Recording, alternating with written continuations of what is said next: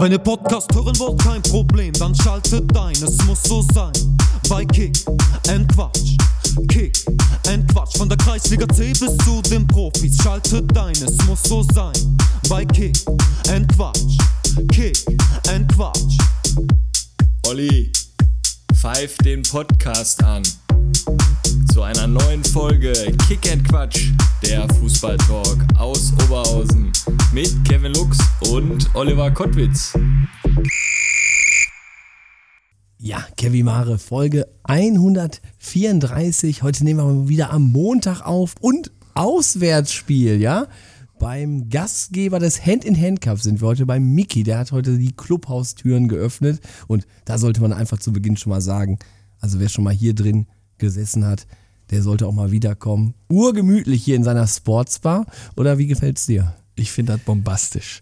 Erstmal ist das ein Clubhaus mit Größe, mit Zapfhahn. Hier wird gezapftes, geile Theke, ein geiler Wirt natürlich, der auch schon bei uns im Clubhaus war. Und wenn ich hinter uns gucke, hier die Wand, ähm, ja, hier muss man einfach mal einkehren. Ne? Ich freue mich auch schon auf den nächsten Hand-in-Hand-Cup natürlich. Äh, da werden wir mal kurz hier reingehen, das erste Pilzchen trinken, dann gehen wir weiter zum Platz. Aber äh, bombastisch. Freue mich, dass wir hier sind. Erklär das doch mal mit Mickey, oder können wir auch gleich abklären, dass wir ja eventuell dann die Players Lounge oder die, die Winners Lounge, ne? Also wir haben Nach ja, hier verlegen. die könnten wir ja mit Mickey, könnten wir das mal kurz abklären, äh, dass wir das vielleicht machen könnten, ne? Aber Wir hatten ja letztes Jahr das Problem, also davor das Jahr wurden wir um 1 Uhr abgeholt vom Bus und da haben alle gesagt, boah, so ein halbes Stündchen wären wir gerne noch geblieben. Dann haben wir gesagt, okay, dann holt die Tanja uns um 2 Uhr ab. Das war dann zu lange, wurde ja auch ein bisschen kalter, ne, haben wir auch nicht alle getanzt, so wie wir, ne.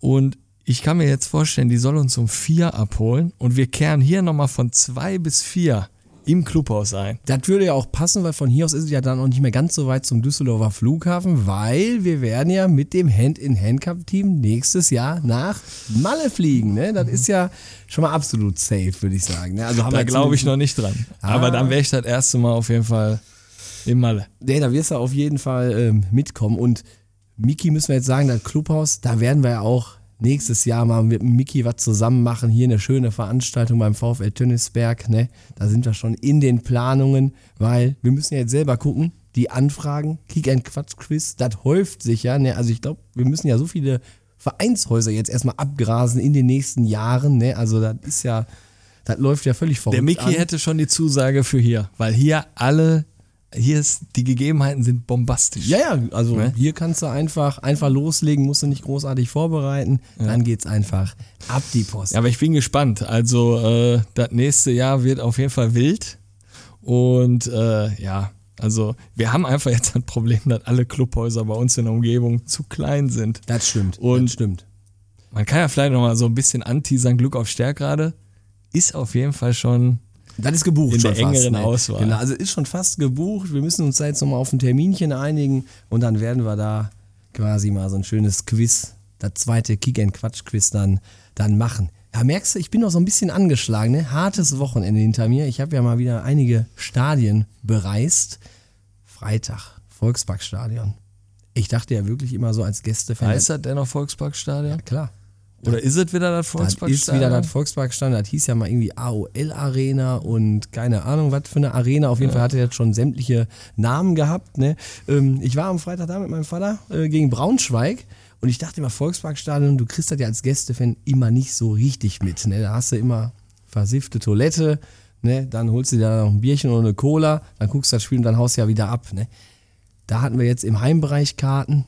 Katastrophe. Also wirklich. Ne? Wir hatten Sitzplätze. Ich möchte mich jetzt auch gar nicht großartig beschweren, aber die Sitze waren komplett nass, obwohl es überdacht ist. Toiletten, alle gesperrt gewesen. Also musstest da wirklich anderthalb Kilometer erstmal laufen, um dann dein äh, Geschäft da zu verrichten. War fürchterlich. Hamburg hatte gewonnen. Stimmung war okay. Sind wir noch in der Kneipe da geblieben. Samstag zurück. Rückfahrt. Zwei habt ihr das schön mit Übernachtung und mit alles? Übernachtung, Frühstück. Ja. Ja. Mit Übernachtung, Frühstück bei unseren Verwandten. Dann zurückgefahren, zweieinhalb Stunden Vollsperrung. Dann hat dann schon nicht mehr mit dem RWO gepasst, dass man da hingehen konnte. Haben ja mal wieder gewonnen zu Ach, wolltest du Hause. direkt? Ich wolltest du wollte, das Spiel mitnehmen? ich wollte War ein Freitag, Samstag, interessantes Spiel, RWO gegen Paderborn. Ne? Paderborn 2, ja, hat nicht geklappt. Aber wir haben ja Fotos gekriegt. Unsere Sieger vom Quiz waren am Start und haben sich da einen schönen, schönen Nachmittag gemacht. Ich war dann leider erst ein bisschen später zu Hause und dann klingelte um 7 Uhr wieder der Wecker oder besser gesagt, meine Tochter ist aufgestanden. Dann Sonntagmorgen kurz ein bisschen gespielt und dann ging es um halb neun gestern nach Heidenheim. Heidenheim. Spitzentour. Schneeketten aufgezogen. Alles, also Gott sei Dank hatte ich die Winter, äh, Winterreifen schon drauf. Vor Heidenheim ging dann der Schnee los.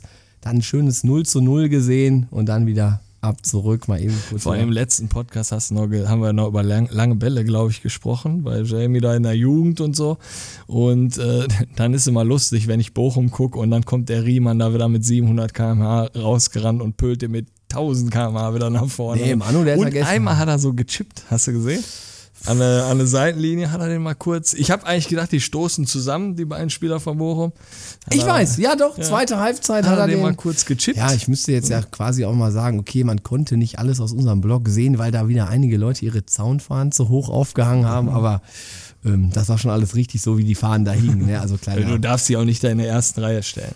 Also. Das stimmt. Ne, also das ist ja auch jetzt, du hast jetzt mittlerweile auch beim VfL Umlandfans, ne, die kommen dann wirklich einmal im Jahr dann dahin und dann meinen die tatsächlich, die Fahnen müssten da ab, weil sie haben hier für den Platz bezahlt. Da haben die auch recht mit. Die haben diesen Platz bezahlt, Ja. aber in einem Gästevlog herrschen auch teilweise andere Regeln und es ist für Und alle vor allen Dingen im ne? Sitzplatz, da wird ja auch keiner sitzen. Nee, war- warst du schon jemals mit deiner Karte, also wenn du mal eine Sitzplatzkarte hattest, warst du dann schon mal auf dem Platz, der auf deiner Karte stand? Nein. Also ich weiß von keiner Sitzplatzkarte, also wenn ich in den Blog reingehe, gucke ich da gar nicht drauf.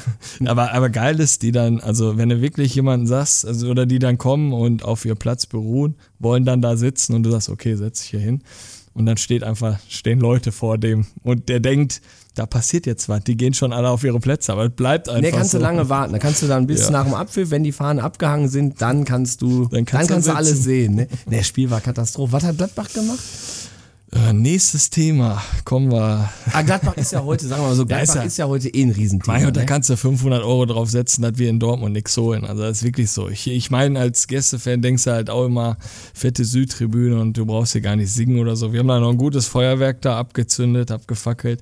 Aber ja, ich hatte ja Spiel mit Jamie gehabt. Wir waren ja unterwegs. 15.30 Uhr hatten wir natürlich auch Anstoß gehabt. Und dann sehe ich irgendwie auf einmal 2-0 Gladbach. Ich kann ja da nicht sein lassen, muss ja immer auf den Ticker ein bisschen gucken. Und wo ich das nächste Mal drauf geguckt habe, 3-2 für Dortmund. Und dann, ja, ich habe nur gehört, wir hätten auch das 3-3 machen können. Dann geht das, naja, 4-2 für Dortmund aus. Das war, da fährst du wieder nach Hause. Bist du so ein Trainer, der während des Spiels aufs Handy guckt? Ja, auf jeden Fall. Ah, Gibt es im Amateurbereich auch. Also die Sekunde habe ich, ja. Weil also dann bin ich ja nicht Gladbach-Fan, wenn ich da nicht mal eben auf das Handy gucke. Ne? Also da geht ja schon mal, da ist auch eine Taktik bei uns, die sollen einmal den Ball dahin pölen, wo zwei Minuten dauert, bis du den wieder zurück hast. Kannst ja mal Jamie sagen, streu mal einen ein. Genau. Ja, ich muss mal kurz den Ticker, dann guckt der auch rüber, dann muss ich dem dann Ergebnisse über den Platz übermitteln und Ja, oder ist gut. Jamie, hier, du musst noch trinken. Ne? Und dann kommt er und dann Ah, Ich habe den jetzt einen geilen Trick gezeigt bei einer Ecke. Den hat er jetzt angewendet, habe ich mich äh, sehr amüsiert. nicht, sag nee, nee, doch, ich hau den Ja? raus. Vielleicht auch für den nächsten Gast interessant, hat er noch gar nicht gehört oder so. Eine Ecke, also bevor der anläuft zur Ecke, also gegen uns, sagst du einfach deinem Gegenspieler, drehst dich so um, ey, was ist denn mit deinem Mitspieler los? Und dann dreht er sich halt kurz um. In dem Moment kommt die Ecke. Kannst, hast, du- hast den außer Gefecht gesetzt. Der ist nicht geklappt. schlecht. Der hat ist, geklappt. Den finde ich nicht schlecht. Ja, so Anekdoten hatte ja auch unser letzter Gast drauf, ne? Dirk Wissel. Der hat ja auch da wirklich aus dem Nähkästchen rausgeplaudert. Was hat er nochmal gesagt mit dem Kallax-Regal? Äh, so, als ob ein Kallax-Regal mit Rechenschieber und Geodreieck. Ich glaube, das war der Billy, das Billy-Regal. Ja, Das, das wollte sein ich Team gar mit dem nicht, wo der Rechenschieber. Unterschied ist. Ja, ich auch nicht, aber, aber Dirk hat auf jeden Fall viele Sprüche rausgehauen und das Geile ist, dann hast du den Dirk Wissel als Gast und dann fahre ich danach nach Stärkrade Nord, weil wir Altherrentraining haben. Da kommt Schorsch Mewes zu mir. Ey, ich hatte den Dirk da spitzenmäßig, so ein super Typ. Und da kann man ja auch wirklich sagen, äh, das Feedback zieht sich so durch. Ne? Und wir hätten ja, du, Hölzi, ich, wir hätten ihm ja einfach noch stundenlang zuhören können. Ne? Das war ja einfach sensationell und schade, dass man nie unter ihm trainiert hat. Nee. Also das wäre so ein Trainer ich muss jetzt gewesen. gerade lachen wegen dem scheiß Billy-Regal. Ja, ja, ja. Also ich habe jetzt gedacht, du sagst ja, Billy-Regal ist mit acht Fächern, Kallax-Regal nur mit vier. Ja, müsste ich meine Frau, weil die, den Telefonjoker, den müssten wir jetzt ziehen und dann, äh, dann wären wir dabei. Aber ähm, apropos Joker, ja, heute haben wir ja auch mal einen richtigen Joker, einen richtigen richtiges Ass aus dem Ärmel gezaubert, würde ich sagen, bei unserem heutigen Gast. Heute Julian Korb von Borussia Mönchengladbach U23 zu Gast. Und ich weiß, ja, Kevin Mare, dein Herz geht förmlich auf, wenn wir heute mal einen Gast von deiner großen Liebe hier zu Gast haben. Und deswegen würde ich sagen, walte deines Amtes. Ja, hallo Julian, schön dich hier an den Mikros von Kick Quatsch begrüßen zu dürfen. Stell dich unseren Hörern mal vor und deinen fußballerischen Werdegang. Ja, hi Männer, danke erstmal, äh, dass ich hier sein darf. Äh, bin sehr gerne hier. Ähm, ja, Julian Korb, habt ihr gerade schon richtig gesagt, äh, 31 Jahre mittlerweile alt, äh, aktuell bei Borussia Mönchengladbach in der zweiten Mannschaft. Äh, bin zur U15 damals äh, zu Gladbach gewechselt vom MSV Duisburg und elf Jahre insgesamt dann dort gespielt. Ähm, ja, danach noch Stationen gehabt, äh, drei Jahre Hannover, zwei Jahre Holstein Kiel und jetzt wieder zurück äh, bei Gladbach. Ja, nicht das erste Mal, würde ich sagen, aber du hast auch hier, wo wir im Clubhaus sitzen in Tönnesberg, du hast auch mal hier gegen die Murmel getreten, ne? Ja, absolut. Hier habe ich auch mal gegen die Murmel getreten. Äh, dadurch bedingt, dass äh, mein Vater hier äh, mit Anfang, Mitte 30 äh, auch noch seine Karriere hat äh, ausklingen lassen. Und ähm, ja, deswegen bin ich da natürlich immer mitgefahren, wenn ich konnte und habe dann äh, währenddessen, während er quasi ein Meisterschaftsspiel hatte oder trainiert hatte, äh, habe ich mir natürlich auch die, die Bolzer angezogen und äh, habe äh, währenddessen auch ein bisschen gezockt. Und jetzt sitzen wir ja heute hier im Clubhaus vom äh, VfL Tönnisberg. Kannst du dich noch so an das Clubhaus erinnern? War es schon so, wie es jetzt ist? Oder? Ja, tatsächlich schon. Also jetzt nicht mehr die kompletten Details, aber äh, ja, die Umrisse habe ich immer noch im Kopf. Und ähm, klar hat sich hier einiges geändert. Ähm, ich glaube, hier war früher halt noch ein Ascheplatz, als ich noch hier gespielt habe. Jetzt ist es das, glaube ich, ein Kunstrasen mittlerweile. Ähm, ja, wie gesagt, äh, nach, ich glaube, das letzte Mal, ich weiß nicht, wie alt ich war, sieben, acht, neun Jahre alt, irgendwie sowas um den Dreh wahrscheinlich. Ähm, ja, schon ein Weilchen her. Deswegen äh, es ist es auf jeden Fall immer schön, wieder hier zu sein. Äh, Freue mich. Jetzt bist du ja so einer der Routiniers der U23 von Borussia Mönchengladbach. Ähm, wie findest du so oder wie kommst du mit deiner Rolle so im Team klar und wie zufrieden seid ihr mit der aktuellen Saison? Ähm, ja, das stimmt. Ich meine, jetzt habe ich äh, Mitspieler, die sind äh, meisten, die meisten sind zwischen irgendwie 17 und 22 Jahre alt. Ähm, von daher ist es natürlich schon ungewohnt, das erste Mal in meiner Karriere, ähm, dass die Situation so ist. Aber ähm, ja, es macht auf jeden Fall Spaß. Ähm, sind alles sehr lernwillige Jungs, die wirklich Bock haben, äh, sich zu verbessern, die am Anfang an, äh, von ihrer Karriere stehen.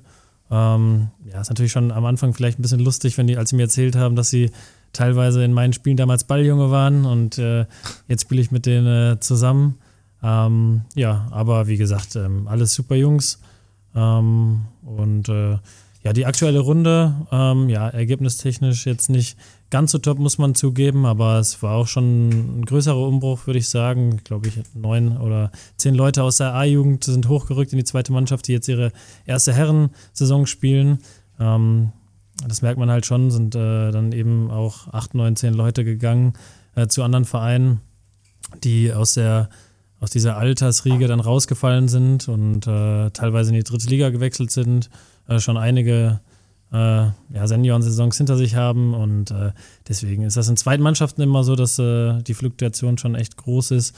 Ähm, ist nun mal dann so eine Ausbildungsmannschaft und ähm, das steht halt eben im Vordergrund.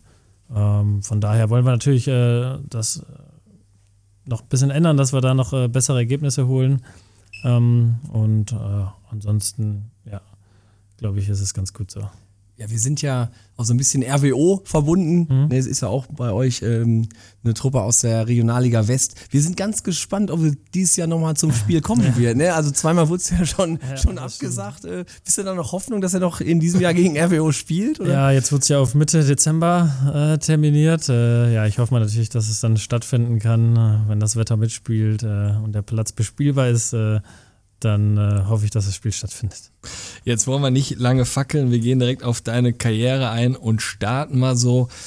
Kannst du dich noch an deinen ersten Bolzplatz erinnern?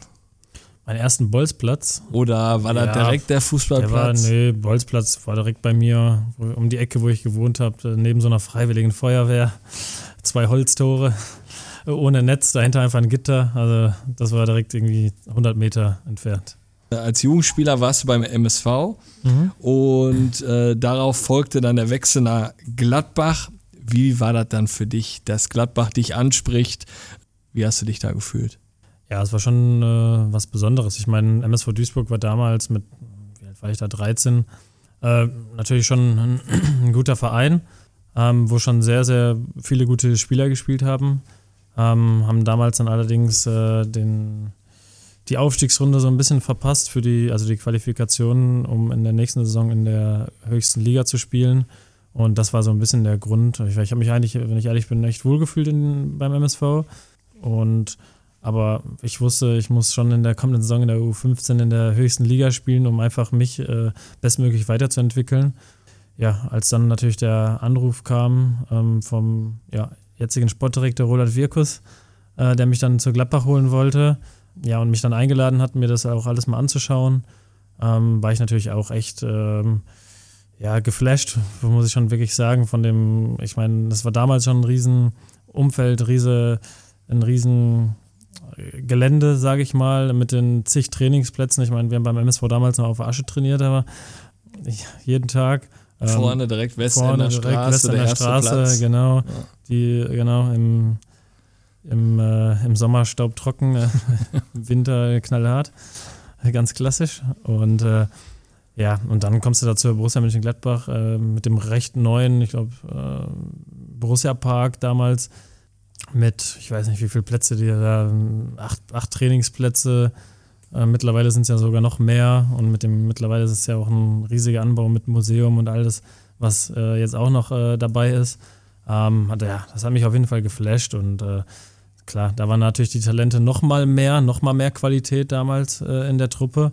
Ähm, aber ich wollte die Herausforderung dann äh, auch annehmen und ähm, habe ich dann so gemacht und das so kam der Wechsel zustande. Auch wie gesagt, war das, obwohl das eigentlich erst nicht so meine erste Intention war, weil ich eigentlich wie gesagt in Duisburg glücklich war, ähm, aber wie gesagt, entwicklungstechnisch äh, war das einfach der nächste Step für mich. Bist du dann aufs Internat gegangen oder wie war das mit der Fahrerei so? Ähm, tatsächlich habe ich im ersten Jahr habe ich noch äh, bin ich immer mit dem Fahrdienst gefahren, habe ich mhm. noch ganz normal zu Hause gewohnt bei meinen Eltern.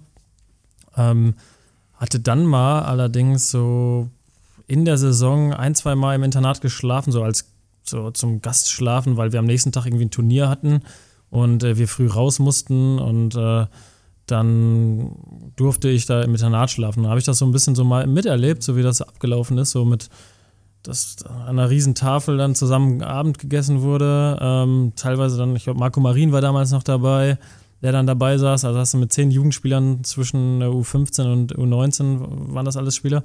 Ähm, und der Internatsfamilie, der Familie Lynchens, äh, äh, zusammen Abend gegessen und äh, ja, gab es natürlich äh, meistens nur ein Thema mit Fußball.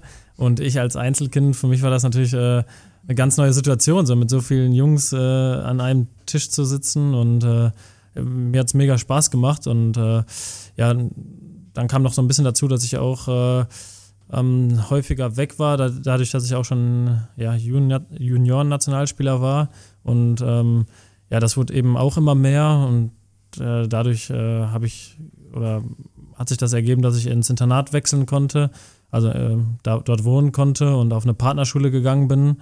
Dann habe ich vier Jahre lang äh, im Jugendinternat von Gladbach gewohnt, im alten, muss man ja mittlerweile noch sagen. Mittlerweile gibt es ja den neuen, das neue Fohlen-Internat. Äh, ist ein eigener Campus mittlerweile mit 25 Plätzen. Damals waren es 10 Plätze und die waren noch im, im Stadion selber quasi unter der Tribüne. Da habe ich dann vier Jahre lang äh, gewohnt. Im Stadion gelebt. Im Stadion gelebt, genau. Also ich, an, an, Spieltagen äh, habe ich 30 Sekunden von meinem Zimmer, von meinem Apartment bis auf die Tribüne gebraucht. Also das war über die Außentreppe kurz hoch, eine Etage und dann war ich schon im Stadion. In der Halbzeit kurz rein, aufwärmen im Winter und dann wieder raus. Da, Olli, da, du weißt, wir sagen immer, wenn wir mit Profis sprechen, wir werden ja gerne auch mal in der Kabine sitzen oder so. Aber wenn du im Stadion wohnen dürftest, Das wäre schon Hammer, oder? Ja, bei uns war es dann. Im Ruhrstadion würdest du in eine Pommesbude schlafen. Ja, also ich wollte jetzt sagen, bei uns war es vielleicht äh, die Stadionwache, wo man mal, wo, wo man mal sich melden musste. Nee, Okay. aber äh, das waren bisher so die einzigen Räumlichkeiten, die man Ja. da von innen betreten hat, bis auf die Toiletten. Ähm, nee, aber ähm, total geil. Also du hast ja da dein, quasi deinen Traum gelebt und an deinem Traum gelebt. Also direkt Ja, da, wo du auch absolut. später dann zum Profi wurdest. Äh, mega Story. Du hast gerade schon gesagt, deutsche U U15, glaube ich, fing es an mit der Nationalmannschaft, hast bis U21 Alles ähm, gespielt. gespielt. Wie war das so, den Adler auf der Brust zu tragen? Und hast du in der Zeit auch mal gegen andere Größen gespielt, die jetzt dann irgendwie auch mit dir quasi bekannt wurden? Ja, also man, man muss ja schon sagen, das ging ja schon, die Sichtung für die U15-Nationalmannschaft ging ja schon, also man war halt 40, ich war 14 Jahre alt und das ging ja schon mit 13 los, also ein Jahr vorher. Also da ging es schon los, das Gefühl irgendwie jedes oder das nächste Spiel immer das Wichtigste war im Verein. Also es war schon, also es ist mittlerweile schon eine gewisse Zeit, wo man ja wirklich immer sagt, äh, Fußball ist ein Tagesgeschäft. Und ähm, ja, es war natürlich Weltklasse-Gefühl, äh, ja, einfach äh, für Deutschland zu spielen. Ähm, mein erstes Länderspiel gegen die Schweiz vor ich, 15.000 Zuschauern. Ähm, wurde auch, im, ich glaube, im Fernsehen live übertragen. Äh, Jogi Löw war auch im Stadion. Also war schon echt ein überragender Rahmen. Und äh, dann noch gewonnen. Ich glaube, 3 oder 4-1 haben wir dann noch das Spiel gewonnen. Und ähm, ja, war natürlich top. Ne? Also wirklich auch die, die ganzen Spiele, die Junioren-Nationalländerspiele, die waren natürlich auch alle, alle super. Es ist ein einmaliges Gefühl, wirklich, äh, dass du da dann äh, neben den äh, besten Jungs äh, aus deinem Jahrgang äh, stehst, in, im 92er-Jahrgang und äh, Seite an Seite mit den Jungs von, keine Ahnung, Werder Bremen, Bayern München, Hertha BSC Berlin, ähm, äh, Borussia Dortmund, unter anderem natürlich Mario Götze, mit dem ich da zusammengespielt habe. Kennt man wahrscheinlich noch, Ja. würde ich mal sagen. Ne? Ähm, ja, das war natürlich äh, der absolute Ausnahmespieler bei uns in, im Jahrgang, unser bester, bester Mann, den wir versucht haben, immer in Position zu bringen. Äh, aber auch viele andere Mitspieler, die im Laufe der Zeit, äh, wie gesagt, ich hatte das Privileg, dass ich äh, alle Stufen quasi äh, spielen durfte. Und da, klar, hast du da immer wieder einige äh, kommen und gehen sehen, sage ich mal, aber einige sind auch, haben das komplett durchgezogen. Deswegen äh, war es auf jeden Fall eine, eine super Zeit, eine intensive Zeit. Ihr habt ja dann auch einige Male gegeneinander bestimmt gespielt, ne? Ja, genau. Du und Mario, also dann Ja, fällt deswegen, man sich doch bestimmt mal in die Arme und erzählt so von früher, oder? Ja, jetzt mittlerweile sehe ich den Mario natürlich nicht mehr so häufig, klar, aber wir, wir hatten uns, glaube ich, vor zwei, drei Jahren mal äh, zufälligerweise zweimal im Amerika-Urlaub sind wir uns über den Weg gelaufen, äh, sogar an zwei aufeinanderfolgenden Jahren. Und klar, da hältst du natürlich schon mal an und quatscht mal irgendwie 20 Minuten äh, über die aktuelle Situation oder wie es einem so geht. Und äh, das äh, verbindet natürlich schon, dass wir irgendwie in der Saison immer gegeneinander gespielt haben, zweimal, dann in der jungen äh, Nationalmannschaft immer zusammengespielt haben. Ähm, ja, klar, das verbindet auf jeden Fall. Und ihr habt euch zufällig da einfach so getroffen? Ja, Oder ist das so ein Hotspot für Profis? Ah, nee, das war wirklich zufällig. Also das war jetzt nicht, äh, dass das irgendwie ab, abgestimmt war. Ähm, ich war mit Freunden äh, damals im Urlaub in, in Los Angeles. Er war mit äh, äh, seiner Freundin und äh, ja, da haben wir uns vorm Café irgendwie mittags äh, sind wir uns über den Weg gelaufen. Das ist natürlich dann ganz witzig. Ich habe da so eine Story, den kennst du wahrscheinlich auch noch, Christian Verheyen, das ist ja der Hauptfotograf so von Gladbach, der Ja. euch ja dann immer begleitet hat. Wir waren früher befreundet, hatten viel so miteinander zu tun Mhm. und ich habe den immer im Zentrum in Oberhausen getroffen. Hm. Und ich war jetzt nicht siebenmal im da? Monat da, Ja. sondern vielleicht einmal Okay? und Chris eigentlich auch. Und dann immer wieder getroffen. Also, Das ist manchmal, ist manchmal so, ne? Wahnsinn. Ähm, was war so dein absolutes Highlight in der Jugend? Kannst dich da vielleicht an irgendein Spiel erinnern, was so besonders für dich war? Mhm. Ja, also wie, wie ich gerade schon erwähnt hatte, das war natürlich schon besonders das allererste Mal, so den Adler auf der Brust zu tragen. War wirklich Wahnsinn. Aber auch, äh, ich glaube, das allererste Mal, dass ich im, im Stadion spielen durfte, war, müsste in der U15 auch gewesen sein, wo wir das Pokalfinale auch gegen Borussia Dortmund tatsächlich gespielt haben, ähm, um den westdeutschen Pokal. Äh, wie gesagt, das Finale und haben 5-2 gewonnen. Das erste Mal im Borussia Park gespielt. Ähm, ja, deswegen, äh, das war auch so ein Spiel, äh, an das ich mich äh, auf jeden Fall bis heute erinnere. Jetzt bist du noch so ein bisschen am Strahlen, aber ich leg mal den Finger in die Wunde. Gab es auch mal irgendwie bittere Niederlagen, die du da erlebt hast in der Jugend? Ja klar, die waren mit Sicherheit, mit Sicherheit auch dabei, aber ich glaube, die habe ich dann natürlich schnell wieder vergessen. also ähm, wir hatten tatsächlich damals echt eine, einen extrem guten Jahrgang gehabt äh, mit, äh, wie gesagt, gerade ähm, Testegen war bei mir in der Mannschaft äh, mit dabei, ähm, Elias Kachunga, äh, Christopher Mandjangu, der äh, ja, damals wirklich äh, unser Topscorer war, äh, vorne im Sturm, Alexander Bieler hieß er damals noch, mittlerweile Mühling, äh, Yunus Mali, Armin Yunus. Ähm, dann hatten wir noch einen Innenverteidiger aus der österreichischen Nationalmannschaft, Bernhard Janacek, der wirklich äh, ein überragender Innenverteidiger war, dann irgendwann später mit durch zwei Mittelfußbrüche ähm, gestoppt worden ist, muss man wirklich sagen. Und äh, aber wirklich, wir hatten eine überragende Truppe gehabt, wodurch wir natürlich äh, eher Siege geholt haben als Niederlagen. Und ähm, ja, war echt eine super Jugendzeit für mich. Ähm, äh, U15, dann habe ich ja schon übersprungen, habe äh, zwei Jahre U17 gespielt und dann in die U19 gekommen. Ähm, allerdings auch nur ja, so eine Dreiviertelsaison in U19 gespielt und ab da eigentlich U23 gespielt. Und ähm, ja, dann schon meine ersten Erfahrungen gemacht im Herrenbereich. Das war so mein Jugendwerdegang, sage ich mal. Würde mich nochmal interessieren. Wann hast du dazu gemerkt, ey, wenn ich jetzt hier Gas gebe, dann schaffe ich das da ganz oben? Oder hat es einfach von Anfang an immer diesen Traum gehabt, ich oder du hattest das Selbstvertrauen, ich pack das auf jeden Fall? Ja, dadurch, dass ich natürlich schon, muss man ja schon so sagen, im, Nach im Nachhinein zu den Top-Talenten gehört habe, so in meinem Jahrgang äh, im Verein dann, also jeder Jahrgang hat ja so um die ein bis drei Nationalspieler, von der U19 bis zur U15, so damals war das zumindest so. Ähm, und wenn du da einfach dazugehörst, hast du natürlich schon ein gewisses Standing im Verein, aber du weißt, okay, du hast noch gar nichts geschafft, sondern du musst, wie gesagt, äh, Woche für Woche immer wieder deine Leistung äh, bringen.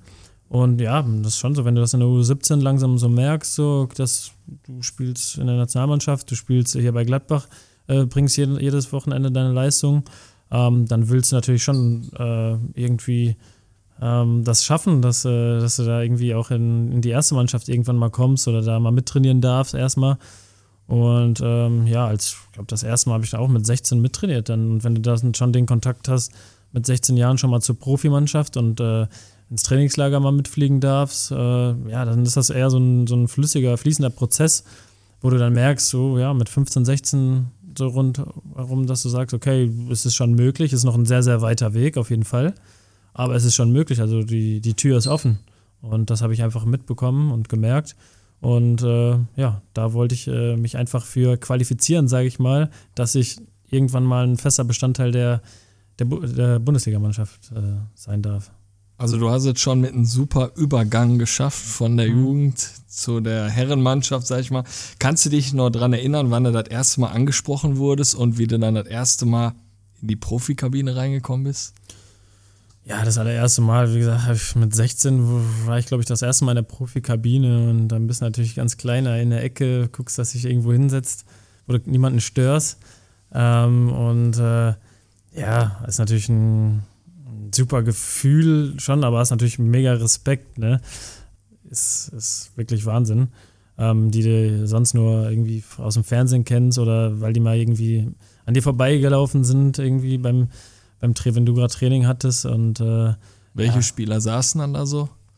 boah, damals zu der Zeit, das war wirklich, also boah, muss ich wirklich sagen, Philipp Dahms, Martin Stranzl, ähm, mit denen ich dann äh, später zusammengespielt habe, äh, Michael Bradley, ähm, das waren wirklich äh, Logan Bailly, Marco Marin gerade äh, angesprochen, ja, Steve Kuhuri, das waren alles äh, so Spieler, mit denen die damals da in der, in der Kabine saßen. Ne? Und dann wurdest du vorgestellt oder kannten die dich schon alle? Oder wie bist du auch selber so da reingegangen? Oh, wissen die jetzt, wer Julian Korb ist? Ähm, nee, ich glaube, gewusst haben sie es nicht, aber damals war Michael Fronzek äh, noch Trainer. Der hat es dann einmal kurz gesagt, äh, heute trainiert äh, der Julian mit. Und das, das war es dann schon. Ne? Also dann hat man sich einfach aufs Training äh, komplett fokussiert und äh, wollte ja niemanden verärgern, sage ich mal, ne? dass du da deine Leistung einfach bringst und nicht äh, irgendwie unnötig einen Ball verlierst, wodurch sich dann irgendjemand aufregt, sondern hast versucht, äh, äh, ja, alles zu geben, Gas zu geben und äh, deine Mitspieler äh, ja, glücklich zu machen, sage ich mal. Ne? Unter äh, Lucien Favre kam es dann auch zu deinem ähm, Profidebüt. Ja. Was hat er zu dir gesagt, wo er dich eingewechselt hat? Oder? Ja, es war schon so, war der 34. Spieltag und äh, ja, hat er mir schon in der Woche vorher so ein bisschen angekündigt, dass ich äh, ja wahrscheinlich eingewechselt worden bin. Gegen Mainz, ne, was glaube ich. Äh, genau, dass ich eingewechselt werde. Genau, in Mainz. Äh, damals äh, auf der anderen Seite übrigens äh, mein jetziger Trainer, Eugen Polanski, äh, auf dem Platz gewesen und äh, unter anderem auch Yunus Mali, mit dem ich in der Jugend zusammengespielt habe. Also war äh, lustige Konstellation, da dass mein, ja, schon zu der Zeit damals bester Freund dann auf einmal auf, dem, auf der anderen Seite auf dem Platz ist. Von daher überragendes Gefühl, dass, dass das auf einmal wirklich wahr wird, dass du in der Bundesliga dann äh, deine ersten Minuten machst oder dass ich das machen durfte, erinnere ich mich auch immer auf jeden Fall gerne zurück. Damals noch äh, 3-0 dann auch noch gewonnen gehabt. Durfte, glaube ich, 20 oder 30 Minuten, glaube ich, durfte ich spielen. Damals noch mit Marco Reus, Dante, die haben alle mitgespielt noch äh, in, dem, in dem Jahr. Und ähm, ja, ist doch korrekt. Dann holt man am 34. Spieltag direkt mal die erste Siegprämie beim ersten Einsatz. Ne, Das ist ja dann, Ja. dann okay. Also wir hatten äh, mal einen Kollegen da oder unser Sponsor von Stauder, ne, Stefan Lorenz, da erinnere ich mich gerne dran. Er war, ähm, hat genau ein Bundesligaspiel gemacht beim VfL Wolfsburg gegen Cottbus. Sein einziger Bundesliga-Einsatz gegen 26 Sekunden, aber was er gesagt hat, die Siegprämie war trotzdem ja, drin. Ne? Genau, ja. Ja, hat er sich gefreut. Aber an das Spiel in Mainz kann ich mich erinnern. Wir haben 3-0 gewonnen. Ich habe da Trikot äh, von Philipp Dahms bekommen danach. Das war ganz cool. Also deswegen kann man sich da noch gut dran erinnern. Ja. Am 5. Mai hast du dann in Mainz gespielt und am 6. Dezember stehst du dann in der Champions League auf dem Platz. Ja, nimm uns mal mit. Wie war Champions League Hymne in Istanbul so zu hören, das Stadion? Ja, wir haben da auch oben in der Ecke da ja gut Tumult gemacht. Waren wir überhaupt zu hören? Ja, genau, das war mein erster Startelf-Einsatz. Äh, allerdings eine kleine Korrektur war noch Europa League, war das? Äh, nicht Europa Champions League, genau. stimmt. Das war noch Europa League. Ähm, aber natürlich auch wirklich ein mega Gefühl. Ähm, auch, wie gesagt, mein erster Startelf-Einsatz. Ähm, 3-0 gewonnen. Wirklich. Äh, Überragendes Spiel. ja, also hat wirklich Spaß gemacht natürlich. Äh, damals, ich glaube, Dirk Koy zum Beispiel auf der, auf der Gegenseite äh, bei Fenerbahce damals noch gespielt. Ähm, da waren wirklich auch ähm, extrem gute Spieler bei Fenerbahce. Und von daher, klar, war auch ein super Gefühl. Äh, äh, wenn du da die drei, Punkte noch mitnimmst, konnte nicht besser laufen für mich. Oder für, Für uns. Für uns war dann auch super. Wir wurden Ja. rausgelassen aus dem Stadion.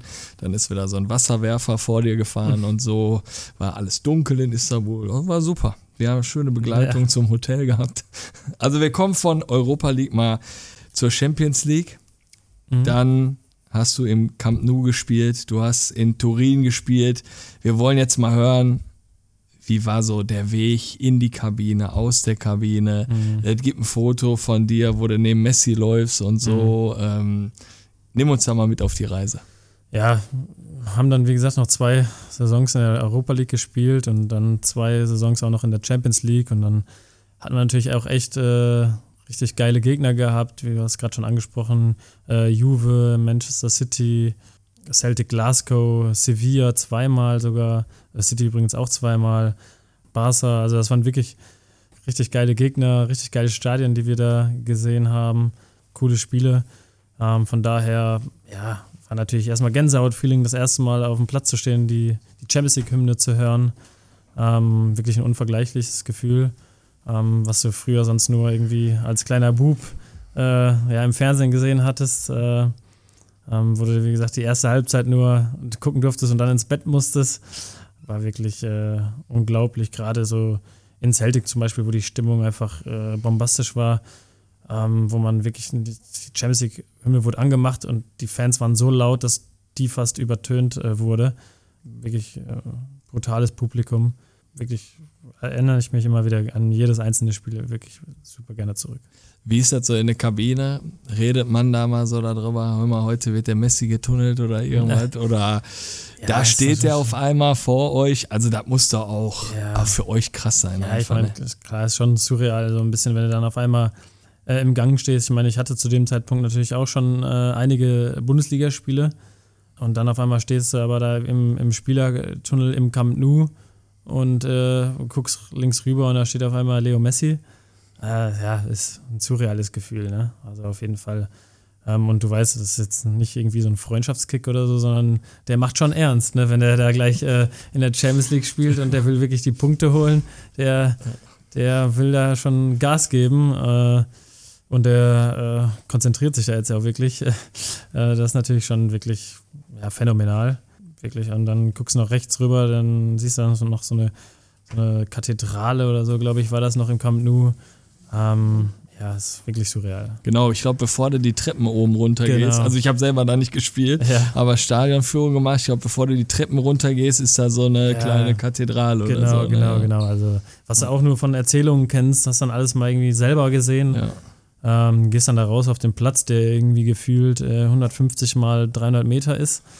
Und äh, ja, Riesenränge, Riesenstadion. Äh, ja, ich habe leider nichts vom Spiel gesehen. Okay. Weil oben im Gästeblock ist eine riesen Plexiglasscheibe oh. davor und das Flutlicht strahlt halt in das Plexiglas rein. Okay.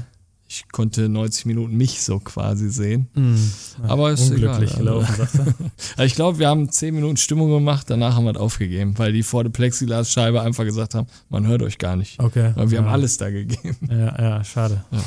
Thema Champions League würde ich mal eine Sprachnachricht hier mal einfach in die Runde werfen. Ja. Hallo Olli, hallo Kevin und natürlich vor allem hallo Julian. Ähm, in Stellvertretung für Borussia-Fan Sven, der mit einer Mandelentzündung flach liegt und seine markbrennende Frage leider nicht selber stellen kann, äh, stelle ich die in Vertretung. Und zwar, lieber Julian, möchten wir wissen, wie du es mit deinem Gewissen vereinbaren kannst, dass äh, Neymar von Al-Hilal bis heute Albträume hat, wenn er den Namen Julian Korb hört. Liebe Grüße und eine schöne Folge euch. Also sonst frage ich in meinem Podcast, Stimme erkannt, aber das ist einfach ein, Borussia-Fan, ein Kollege von uns aus der ja. Community. Ja, da spielt er natürlich äh, aufs Heimspiel an, was wir gegen Barca hatten, ähm, wo wir wirklich als Mannschaft äh, ein Top-Spiel gemacht haben. Ähm, ich glaube, ich war auch ganz zufrieden mit meiner individuellen Leistung. Ähm, haben damals so ein bisschen, oder nicht so ein bisschen, sondern Mann gegen Mann gespielt. Äh, war damals die Taktik äh, vom Trainer und ähm, mein, mein, Gegenspieler war dann eben Neymar. Äh, ich habe einen ganz guten Tag erwischt. Die eine oder andere Gazette hat geschrieben, dass es so Spiel meines Lebens äh, gewesen ist. Ähm, konnte, glaube ich, direkt den ersten Zweikampf schon gegen Neymar gewinnen. Ähm, und so hat sich dann eigentlich auch fortgeführt. Äh, konnte die direkten Duelle eigentlich äh, viel, viel für mich entscheiden, wo dann bei dem einen oder anderen auch ja, vielleicht ein bisschen theatralischer zu Boden gefallen ist und äh, einen Freischuss haben wollte, äh, als der Schiedsrichter äh, eigentlich fast immer auf Weiterspielen entschieden hat oder Ball gespielt. Ja, und die Fans das irgendwie so umjubelt haben, als wäre das ein Tor. Ähm, Habe ich gemerkt, okay, läuft ganz gut heute, ähm, kann so weitergehen. Und dann ist es eigentlich sogar noch andersrum gelaufen, dass, äh, wenn ich mal den Ball hatte und mir den Ball vielleicht mal ein bisschen vorgelegt habe, dann von, von Neymar gefault worden bin. Ja, und das ist äh, ja, seit ich zurück bin ähm, und auf viele Gladbach-Fans seitdem auch wieder natürlich treffe, gefühlt immer so das Erste, womit mich äh, die Gladbach-Fans in Verbindung bringen. Hey, äh, du hast ja damals den Neymar ausgeschaltet, das wird äh, immer so wieder äh, mit als erstes so zu mir gesagt. Ähm, äh, wie gesagt, nicht das, nicht das Schlechteste, womit man in Verbindung gebracht werden kann. Von daher ähm, ja, bin ich einfach glücklich, dass ich damals echt ein guten Tag erwischt habe. Ähm, sind sogar auch einzeln in Führung gegangen. Ich glaube, so, so laut habe ich das, ich persönlich das Stadion äh, noch nie erlebt, wie bei dem Führungstreffer und auch als dann zur Halbzeit gepfiffen worden ist. Haben dann leider trotzdem nichts mitnehmen können, leider noch 2-1 verloren, unglücklich, glaube ich. Ähm, aber trotzdem natürlich ein Riesenerlebnis, äh, ein Riesenspiel gewesen.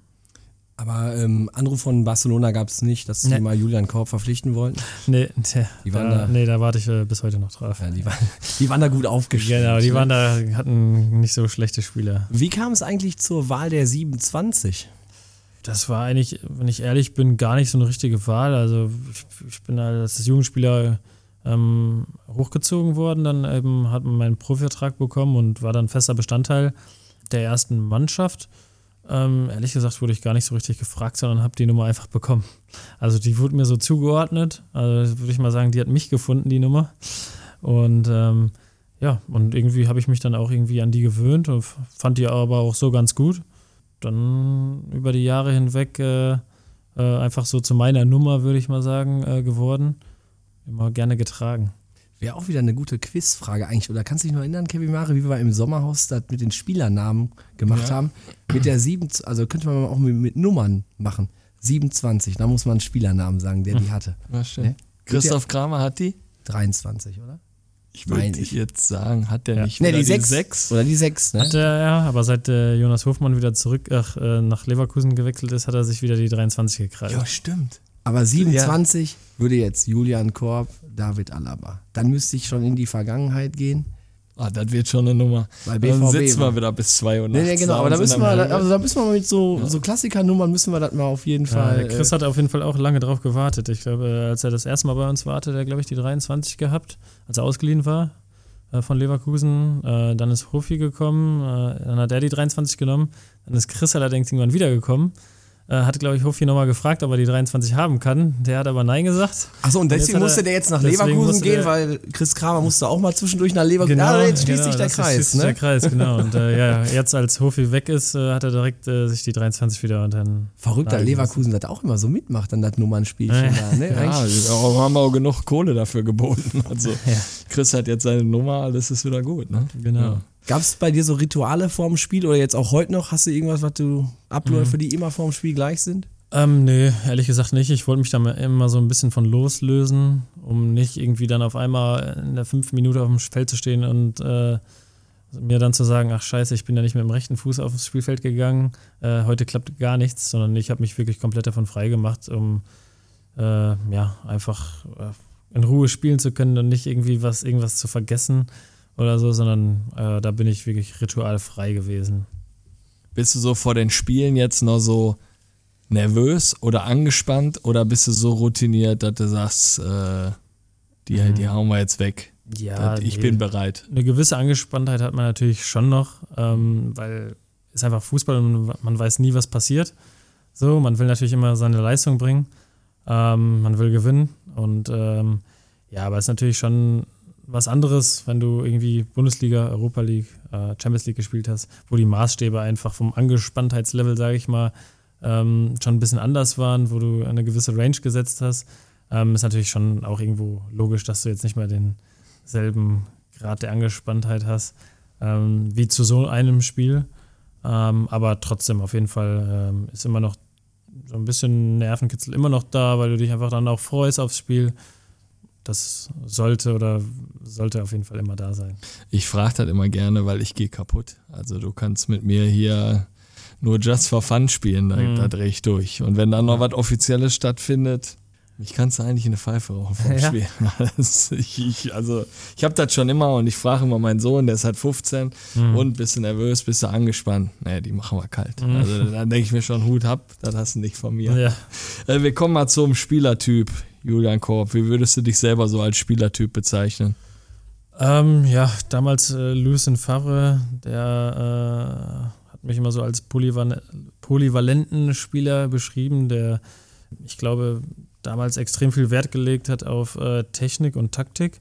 Ja, ich glaube, das sind so auch so die, die Attribute, wo ich mir sage, okay, die, das konnte ich eigentlich immer so am besten, dass ich äh, ja, wusste, wie ich einen Ball zu spielen habe oder dass er eigentlich auch immer ganz gut geklebt hat, äh, wenn ich einen Pass ge- bekommen habe, langer Pass, kurzer Pass, dass ich versucht äh, habe, immer die taktischen Vor Ideen vom Trainer umzusetzen. Ähm, einfach als äh, Mannschaftsspieler würde ich mich schon bezeichnen. Ja, versucht habe, meine Dinge, die ich so kann, einfach in die Waagschale mit reinzuwerfen. Ähm, klar dann immer nochmal so Einzelkönner gehabt in der Truppe, so wie so ein, keiner damals war es dann eben so ein Marco Reus, ähm, die Dribbler einfach, die eins gegen eins äh, gehen können und das Ding in den Winkel hauen können. Ja, dazu äh, habe ich mich nicht gezählt. Ähm, von daher glaube ich, äh, wie gesagt, so ein Mannschaftsspieler, der ähm, technisch, taktisch ähm, auf einem guten Level war und äh, so versucht habe, immer meiner Truppe äh, einen Input zu geben. Von dir gibt es ja Videoaufnahmen, von Kevin und mir jetzt eher weniger. Ne? Deswegen ähm, erkläre ich mal kurz, was wir so für Typen waren. Also so Sechser, konnten nicht wirklich schnell laufen, konnten auch nicht richtig genau schießen, aber lange Bälle hatten wir ganz gut drauf und unsere Stärke war so Smalltalk, wie Kevin auch gerade schon sagte, den, den, den Tipp, den er jetzt seinem Sohn da mitgegeben hat bei der Ecke. Ähm, und wir haben dann so ein bisschen versucht, die Gegner so ein bisschen einzulullen, mal hier mal ein Sprüchchen, da mal ein bisschen aus dem Konzept bringen und dann waren wir stark. Äh, hast du das auch mal so gemacht, so ein bisschen Smalltalk, Trash-Talk so quasi Ja. äh, auf, dem, auf dem Platz? Ähm, nee, ehrlich gesagt nicht. Da habe ich mich auch irgendwie von frei gemacht, muss ich sagen. Ich habe mich da echt äh, komplett immer so auf meine Aufgaben konzentriert und äh, habe mich wirklich komplett eigentlich nur aufs Fußballspielen äh, konzentriert. Klar gibt es auch mal irgendwie Situationen, wenn irgendwie mal ein Foul passiert ist oder man mal aneinander geraten ist. Klar gab es dann mal irgendwie schon mal äh, einen kleinen Disput, sage ich mal. Ähm, aber jetzt, als ich bewusst äh, ins, in, in ein Spiel reingegangen äh, bin und gesagt habe, äh, okay, dem muss ich jetzt mal ein paar Takte sagen, um den irgendwie aus dem Konzept äh, zu bringen. Ähm, das habe ich nicht gemacht. Ähm, hat man jetzt, glaube ich, zuletzt auch gesehen. Äh, glaube ich, Schlotterbeck hat es mal versucht äh, mit Upamecano. Äh, ich glaube, dann ist es ein bisschen schief gegangen. Deswegen äh, ja, habe ich mich davon eigentlich auch äh, ferngehalten.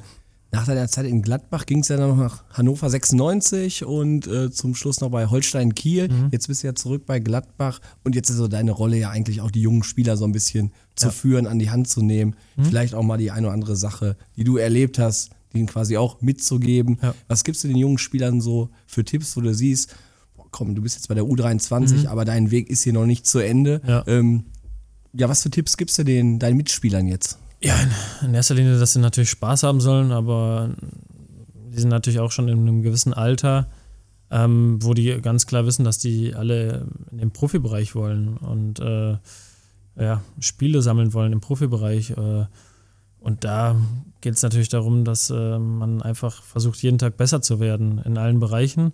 Das, was ich so mal damals auch häufig gemacht habe, dass ich mir einfach ähm, Spiele angeschaut habe, viele Spiele, Fußballspiele angeschaut habe im Fernsehen oder auch live und mir versucht habe, einfach mal die, ähm, die, die von den Spielern, die auf meiner Position äh, gespielt haben, immer viel abzuschauen von den besten Spielern eben. Da konnte man sich immer irgendwie was mitnehmen und ähm, das dann versuchen, irgendwie auf sein eigenes Spiel die guten Sachen äh, umzumünzen.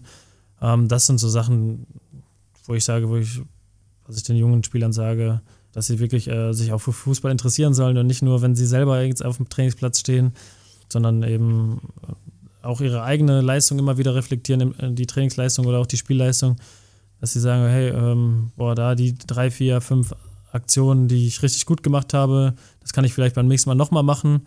Die zwei, drei Aktionen, die nicht so gut waren, was hätte ich da vielleicht besser machen können? Heutzutage gibt es, glaube ich, ja schon extrem früh angefangen, mit Videoanalyse zu arbeiten, dass man sich da die Szenen auch raussucht oder raussuchen lässt von einem, vom Videoanalysten, äh, um das einfach beim nächsten Mal besser zu machen. Weil ich glaube, wenn man jedes, jeden Tag irgendwie 0,2% besser wird, äh, das, das macht schon was, das bringt schon was auf Dauer. Und ähm, ja, dass man wirklich die Stunden, die man dann auf dem Trainingsplatz am, äh, am Tag trainiert, dass man da wirklich versucht, alles rauszuhauen, ähm, alles gibt und wirklich vers bewusst wirklich versucht, äh, an, an seinen Schwächen zu arbeiten und die Stärken weiter zu stärken. Und äh, das sind eigentlich so die Sachen, die ich so predige, sage ich mal. Olli, hast du auch einen Lieblingsspieler gehabt, den du dir angeguckt hast und hast gesagt, ich will mal genauso spielen wie der? Ja, Darius Wosch. Echt? Ja. Und ich wollte so schön sein wie Peter Peschel. Hat aber nicht geklappt. Die Zaubermaus, ne? Ja, genau, Darius die Zaubermaus und Peter Peschel wahrscheinlich der schönste Spieler, der jemals das VfL-Trikot anhat. Darius Wosch hast du ja hier beim Hand-in-Hand-Cup wieder gesehen. War der da? War der unterm Maskottchen? Ach, je. Ich muss sagen, Darius Wosch und Peter Peschel. Ich habe, mein Vater ähm, spielt ja immer noch in der, oder hat damals auch schon in der MSV-Traditionsmannschaft gespielt. Und dann habe ich die natürlich noch teilweise, wenn er mal auf, auf dem Turnier war, zaubern sehen die beiden auch. äh, Die- die waren da noch fit, ne? Bochum. Und die haben sind wirklich abgegangen wie Schmitz Katze, ne? Also die haben da echt noch gezaubert, muss man wirklich sagen. Äh, war ein gutes Duo.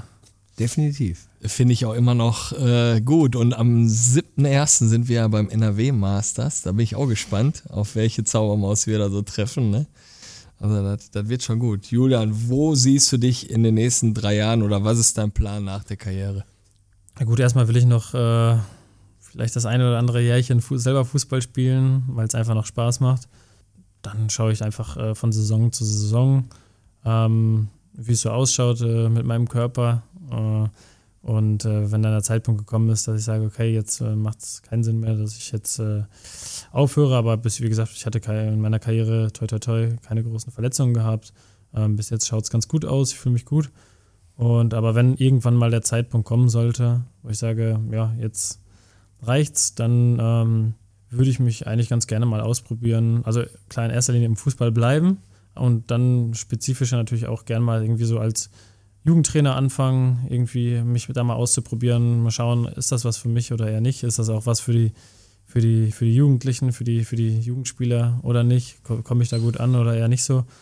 Letzte Saison auch schon äh, nebenbei quasi meinen Trainerschein gemacht, beziehungsweise den B-Plus-Schein heißt der, ähm, der dritthöchste Schein quasi. Danach kommt noch die A-Lizenz und die, der, danach kommt der Fußballlehrer und äh, ja, da würde ich auf jeden Fall anknüpfen wollen und ähm, ja, im Idealfall natürlich dann auch äh, äh, bei Gladbach äh, reinwachsen äh, in so eine Rolle, ähm, wo ich einfach ja, das so ein bisschen weitergeben kann, was ich so erlebt habe von, von den Trainern, wo ich am meisten mitgenommen habe, das einfach so ein bisschen weiterzugeben. Ja, Gladbach schafft das ja, ne? Gladbach schafft ja die alten Profis dann auch äh, im Verein zu halten. Das In fünf ja. Jahren hast du ein Trainerteam da stehen. Das wird dann so aussehen: Julian Korb, Patrick Herrmann, Toni Janschke. Und dann gehen wir durch die Decke. Dann wieder wär Champions League und dann nochmal äh, Ja. nach Barcelona. Und Dann Genau. mal, dann mal Ich gucken, würd wie diesmal dann aber gewinnen, ne? Ich würde gerne den Mickey da noch einbauen hier. Ja, der hat ja die A-Lizenz. Der Ja, ist hier ja. schon hier, der, der Gastgeber der, der heutigen Runde, der ist hier schon quasi eine Stufe, ist er schon höher. Er Ja. hat die, die A-Lizenz und sucht ja auch noch einen. Verein, ne? Hast du den Podcast gehört? Bei den Niederrhein-Bolzern war der Miki zu Gast. SV Seveln hat er ja beendet, das Thema. Hat er im ruhigen Fahrwasser abgegeben. Aber er ist immer noch nicht satt. Ich glaube, das war irgendwie so Spitzenreiter nochmal eben weggeknallt. So, wenn es am besten ist, mach ich den Laden Zwei. Siege und dann Tschüssikowski. Nee, kann man sich auf jeden Fall anhören. Mit Miki auch die Folge bei den Niederrhein-Bolzern. Äh, spitzenmäßig, ne? Mal ruhig mal, mal einschalten. Wir haben jetzt heute auch schon ein bisschen so über Stadien gesprochen. In welchem Stadion wurde es denn mal so richtig ungemütlich? Und wo hat dir die Stimmung immer am besten gefallen, wo du gesagt hast, boah, hier spiele ich gerne? Mhm. Ähm, ungemütlich, ja, was heißt ungemütlich? Klar, ich, wir haben damals einmal so in Sarajevo gespielt, da war, glaube ich, äh, weiß gar nicht mal, Euroleague Quali oder sowas. Das war natürlich schon, ja, sehr ähm, ehrlicher Fußball, sage ich mal so, ne, in einem echt extrem alten Stadion. Ich meine, ich glaube, auf dem Weg zum Stadion sind wir an Gebäuden vorbeigefahren, da waren noch Einschusslöcher in den, in den Wänden, im, im Beton drin. Ähm, ja, und war auch ein ungemütliches Spiel irgendwie. War ein sehr knappes Spiel. Ja, das Rückspiel konnten wir dann recht klar für uns entscheiden, aber wie gesagt, das Hinspiel war recht knapp. Ich glaube, da war, haben wir nur 2-1 oder sowas gewonnen.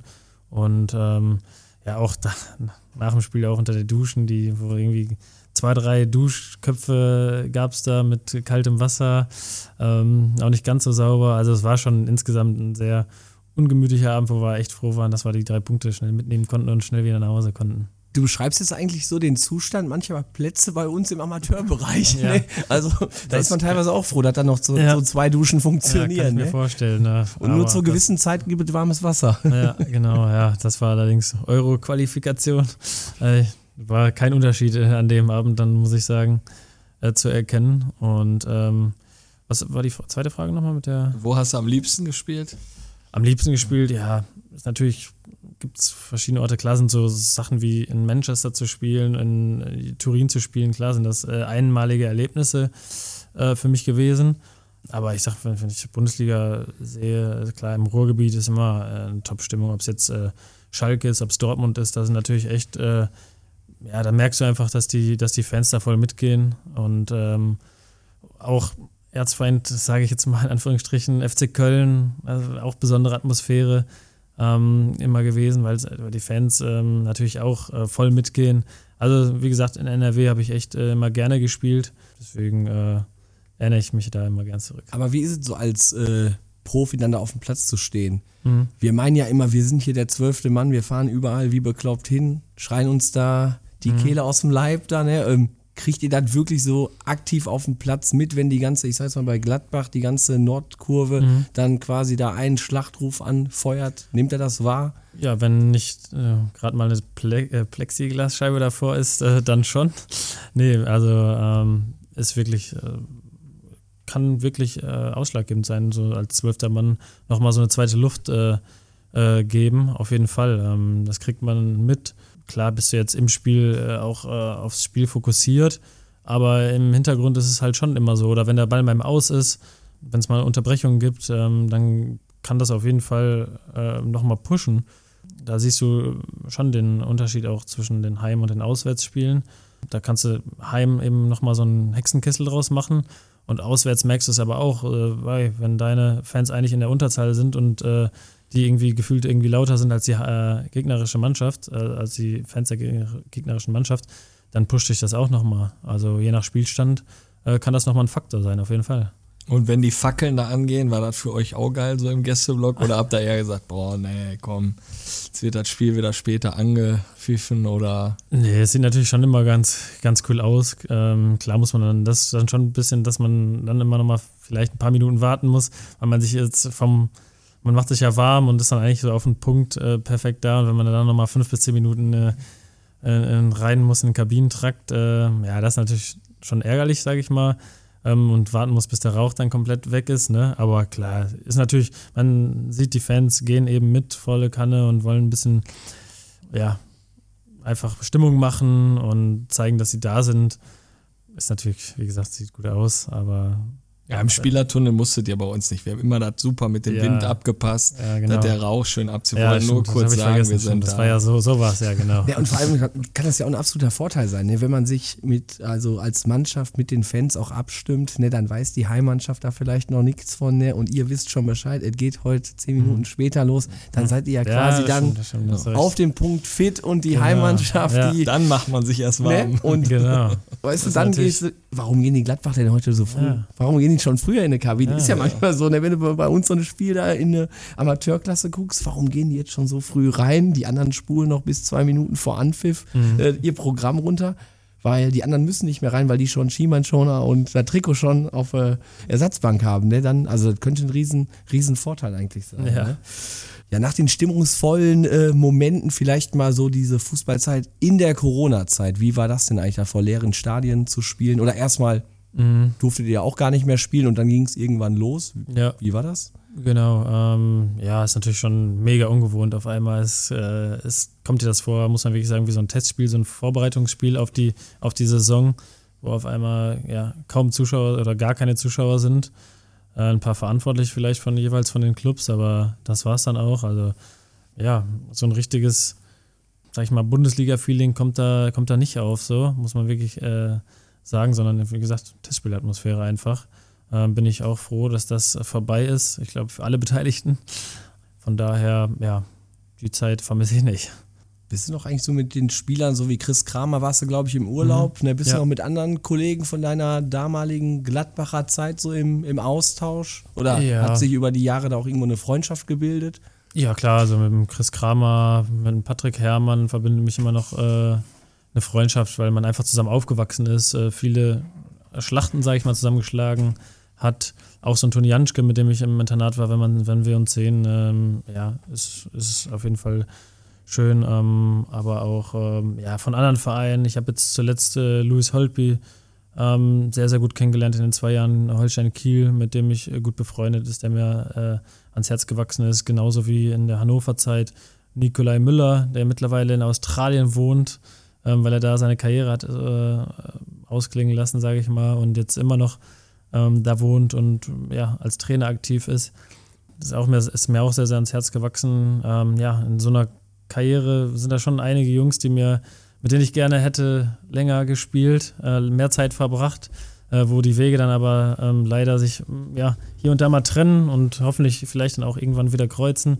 Ja, jetzt aktuell, wie gesagt, sehe ich oder kann ich dann eben Chris und ähm, äh, Flacco, Patrick Herrmann äh, häufiger mal wiedersehen. Ich hoffe, irgendwann ist es dann auch mal wieder bei Louis und Nikolai so. Ähm, ja, deswegen ähm, gibt es dann auf jeden Fall ähm, klar Menschen, die man ja sehr für sich gewonnen hat.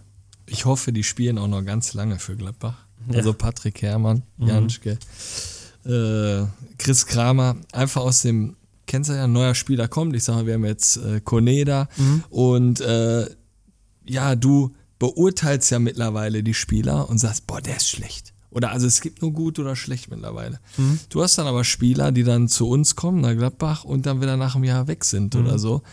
Und äh, die werden dann gefeiert und dann wird einer wieder die Eckfahne in eine Ecke holen und keine Ahnung was. Ist alles nur noch, dreht sich um Geld. Wenn du die aber spielen siehst, wenn die auf den Platz gehen, dann weißt du, die spielen für 130 Prozent für Borussia Mönchengladbach. Und da geht mir immer das Herz auf, ne? wenn die jetzt so sagen, boah, wie kannst du, wie will der Janschke, wie kannst du den denn jetzt bringen und so. Den musst du bringen und das liebe ich einfach so, ne? boah, da, da geht immer so mein Herz auf, da muss ich nochmal loswerden. Ne? Ja. Ähm, wer war denn so dein bester Mitspieler? Mein bester Mitspieler? Also ich denke mal, da gab es bestimmt einige, aber wo du wirklich sagst, der war schon, der war schon richtig gut. Ja, klar, Marco Reus fand ich natürlich, der war schon damals, als ich irgendwie 17 war, 18 war, ähm, der war schon überragend, ne, muss man wirklich äh, sagen. Ähm, aber auch Mario Götze, mit dem ich zusammengespielt habe, habe ich ja vorhin schon mal angesprochen, mit seinen technischen Fähigkeiten, die wirklich ähm, herausragend waren. Also ja, das waren schon, oder das waren jetzt zwei aus, auf, aus dem Offensivbereich. Hinten natürlich so ein Dante, der dann auch äh, später zu Bayern gewechselt ist. Das waren schon äh, wirklich äh, ja, super Kicker, muss man wirklich sagen. Dante auch bestimmt ein lustiger Vogel so in der Kabine, oder? Ja, auf jeden Fall ein Stimmungsmacher. Ja. Aber ich glaube, es geht ja nicht immer auf dem Platz so, sondern einfach neben Platz so viele Leute kennenzulernen. Dann hast du einfach so einen Dante da sitzen. Ja, ja, ja wirklich Wahnsinn. Ich glaube, seine Haare müssten noch im Ruhrstadion liegen. Ja, Die wurden, da, die wurden da abrasiert, ja. Mhm. ja. aber wie sagst du denn immer schön, nächstes Thema? Nee, aber wir bleiben in der Kabine. Ähm, wir kommen ja so vom Amateurfußball, da gehört ja auch mal so ein Bierchen mal nachher dazu oder mal eine kleine Kabinenparty. Habt ihr auch mal irgendwie im Bus bei Mönchengladbach mal eine richtig geile Party mal gefeiert nach so einem großen Erfolg? Einzug Champions League oder so? Klar, also ich weiß nicht, ja, nach bestimmten Siegen, äh, klar, ich weiß, ich kann mich jetzt nicht- nicht mal ganz genau dran erinnern, nach welchem, aber klar, nach Siegen war die Stimmung immer gut im Bus, das kann ich sagen. Also da wurde auch ab und zu mal an der einen oder anderen Raststätte dann äh, Halt gemacht. Das war, ist einfach auch schon aufgrund dessen, dass wenn du, sage ich jetzt mal, eine weitere Busfahrt hast, es einfach immer besser oder einfach gut tut, wenn du da irgendwie die drei, vier, fünf Stunden irgendwie mit dem Bus zurückfährst und hast drei Punkte im Gepäck, äh, als wenn du da irgendwie da gerade verloren hast oder so. Deswegen tat das immer gut zu gewinnen. Und so Thema Mannschaftsabend, Mannschaftsabend, war das bei den Profis auch mal ein Thema? War das mal irgendwie festgesetzt? Im Trainingslager gibt es einen Mannschaftsabend? Ja, doch, das gab es auch. Also klar, im Trainingslager gibt es häufig, wenn es natürlich auch so irgendwie passt, einen Mannschaftsabend und in der Saison halt auch ein, zwei, dreimal, äh, je nachdem, wie es so reinpasst, sage ich mal, vom Terminkalender. Ja, worauf sich natürlich auch immer die ganze Mannschaft gefreut hat, einfach so ein Zusammenkommen. Und was warst du so ein, für ein Typ, wenn es so zum Mannschaftsabend ging? Warst du dann auch mal irgendwie mit dem Mikro in der Hand, hast du mal ein Liedchen ge getrellert oder eher so ein stiller Genießer des Ganzen und hast du geguckt, was der Dante heute wieder macht? Ja, eher so. Also ich war schon eher, ja, nicht stiller Genießer. Ich habe mich immer mit viel unterhalten, äh, aber die Mikrofone habe ich eher den äh, anderen Spielern überlassen, sage ich mal. Und äh, Abschluss jetzt mit der U23. Gibt es da auch eine Mannschaftsfahrt oder bist du da sogar vielleicht im Planungskomitee? Wie sieht's da aus? Ja, am Ende der Saison soll es wohl auch eine Mannschaftsfahrt geben. Weiß ich noch nicht ganz genau. Ich glaube, das sind Fragen, da kümmern wir uns dann irgendwie gegen Ende der Saison drum. Gibt's da auch mal so eine Kiste nach dem Spiel so bei euch? Oder nee, das eher nicht. Nee, nee, das nicht. Ich meine, ist ja auch krass. Das Ja. sind ja auch dann jüngere Spieler. Ne? Ich, ich stelle mir eher vor, so Julian Korb im Austausch mit Eugen Polanski und so Mhm. dann schon mal eher. Aber Ich glaube, dass der Julian wahrscheinlich schon das öfter mal in die Trainerkabine nochmal Ja, kommen ich ja. darf. Ne? Dann sprechen sie nochmal über sein erstes Spiel in Mainz damals, nochmal die alten Geschichten raushauen. Ne? Ähm, jetzt kommen wir mal zur zweiten Mannschaft, zu U23. Und wir haben vom Stürmer Manni Rutzkis von RWO, haben wir mal so eine Sache übernommen, Mannis Fünferpack. Der Kevin Mare wird dir gleich mal so fünf Fragen stellen zu deinem aktuellen Team. Ja, Und dann würde ich sagen, Kevin Mare, walte deines Amtes. zum aktuellen Team oder generell in deiner Karriere. aktuelles. Team oder generell. Genau. Also der ehrgeizigste Spieler, mit dem du je so zusammengespielt hast. Der ehrgeizigste Spieler, den, mit dem ich zusammengespielt habe. Generell waren natürlich immer viele, viele Jungs sehr ehrgeizig. War es eigentlich echt das, ja, alle Spieler immer das nächste Spiel immer gewinnen wollten. Ähm, klar, ich glaube, wenn man vielleicht so, muss man sagen, für so einen Marc-André Ter Stegen, der mittlerweile in Barcelona spielt, der, glaube ich, sehr, sehr ehrgeizig war, auch sehr früh sein Bundesliga-Debüt gegeben hat. Äh, das hat man, glaube ich, schon auch gesehen, dass der da sehr verbissen war, sage ich mal, unbedingt jetzt da auch äh, reinzukommen in die Mannschaft, damals nach dem Ausfall von Logan Bailly. Ähm, Dem ist der Heizung auf den Fuß genau, gefallen. dem ist der Heizung auf, auf den Fuß gefallen. Äh, ja, ich glaube, war da natürlich ein Glück, Glücksfall für, für, für Gladbach, muss man wirklich sagen. Ähm, äh, natürlich auf jeden Fall äh, da Top-Leistung bringen. Aber so habe ich es auch wahrgenommen. Auch Ja. wenn ihr im Trainingslager wart oder so, äh, der hat halt immer seinen, seinen Pfosten wieder korrigiert, wieder auf die Linie gebracht und Ja. keine Übung durfte weitergemacht werden, wenn er nicht da wieder Ja. sein äh, Tor richtig hingestellt hat. Ne? Also so kleine Minitore war das, da kann ich mich Mhm. noch dran erinnern. Der verrückteste Spieler. Ja, verrückteste, ja, was heißt verrückt, aber Granit Xhaka, mit dem hatte man auf jeden Fall immer viel Spaß, hat immer für Stimmung gesorgt, muss man wirklich sagen, hat auch ein sehr lautes Organ, also immer sehr laut gesprochen, ähm, ja, wodurch einfach auch immer wieder gute Stimmung war, mit dem konnte man wirklich über alles reden, ein sehr, ja, lustiger Zeitgenosse, aber der auch äh, immer darauf wusste, äh, wenn es drauf ankam, auf dem Platz, ähm, ja, vielleicht auch die eine oder andere rote Karte zu viel damals noch äh, eingehandelt. Ähm, ja, aber wie gesagt, äh, hat immer Spaß gemacht, mit ihm zusammen zu spielen. Also für mich auch mein absoluter Lieblingsspieler damals. War auch am Tegernsee, hat der meinen Kleen mal einmal mit in die Kabine reingenommen. Kann auch sein, dass du mal dem kurz die Hand gegeben hast. Also wenn du irgendwann mal gut sein, ja. einen Jungen gesehen hast, der vorne an der Kabine saß, dann äh, äh, war das der Jamie. ja. Ähm, jetzt kommen wir zur Frage, das ist eigentlich auch wieder mit der ersten Frage passend, aber so der disziplinierteste Spieler. Ich meine, ihr seid alle Profis und so, aber wer kam wirklich wahrscheinlich immer früher oder blieb länger oder gab es da einen? Disziplinierteste Spieler. Ja, gut.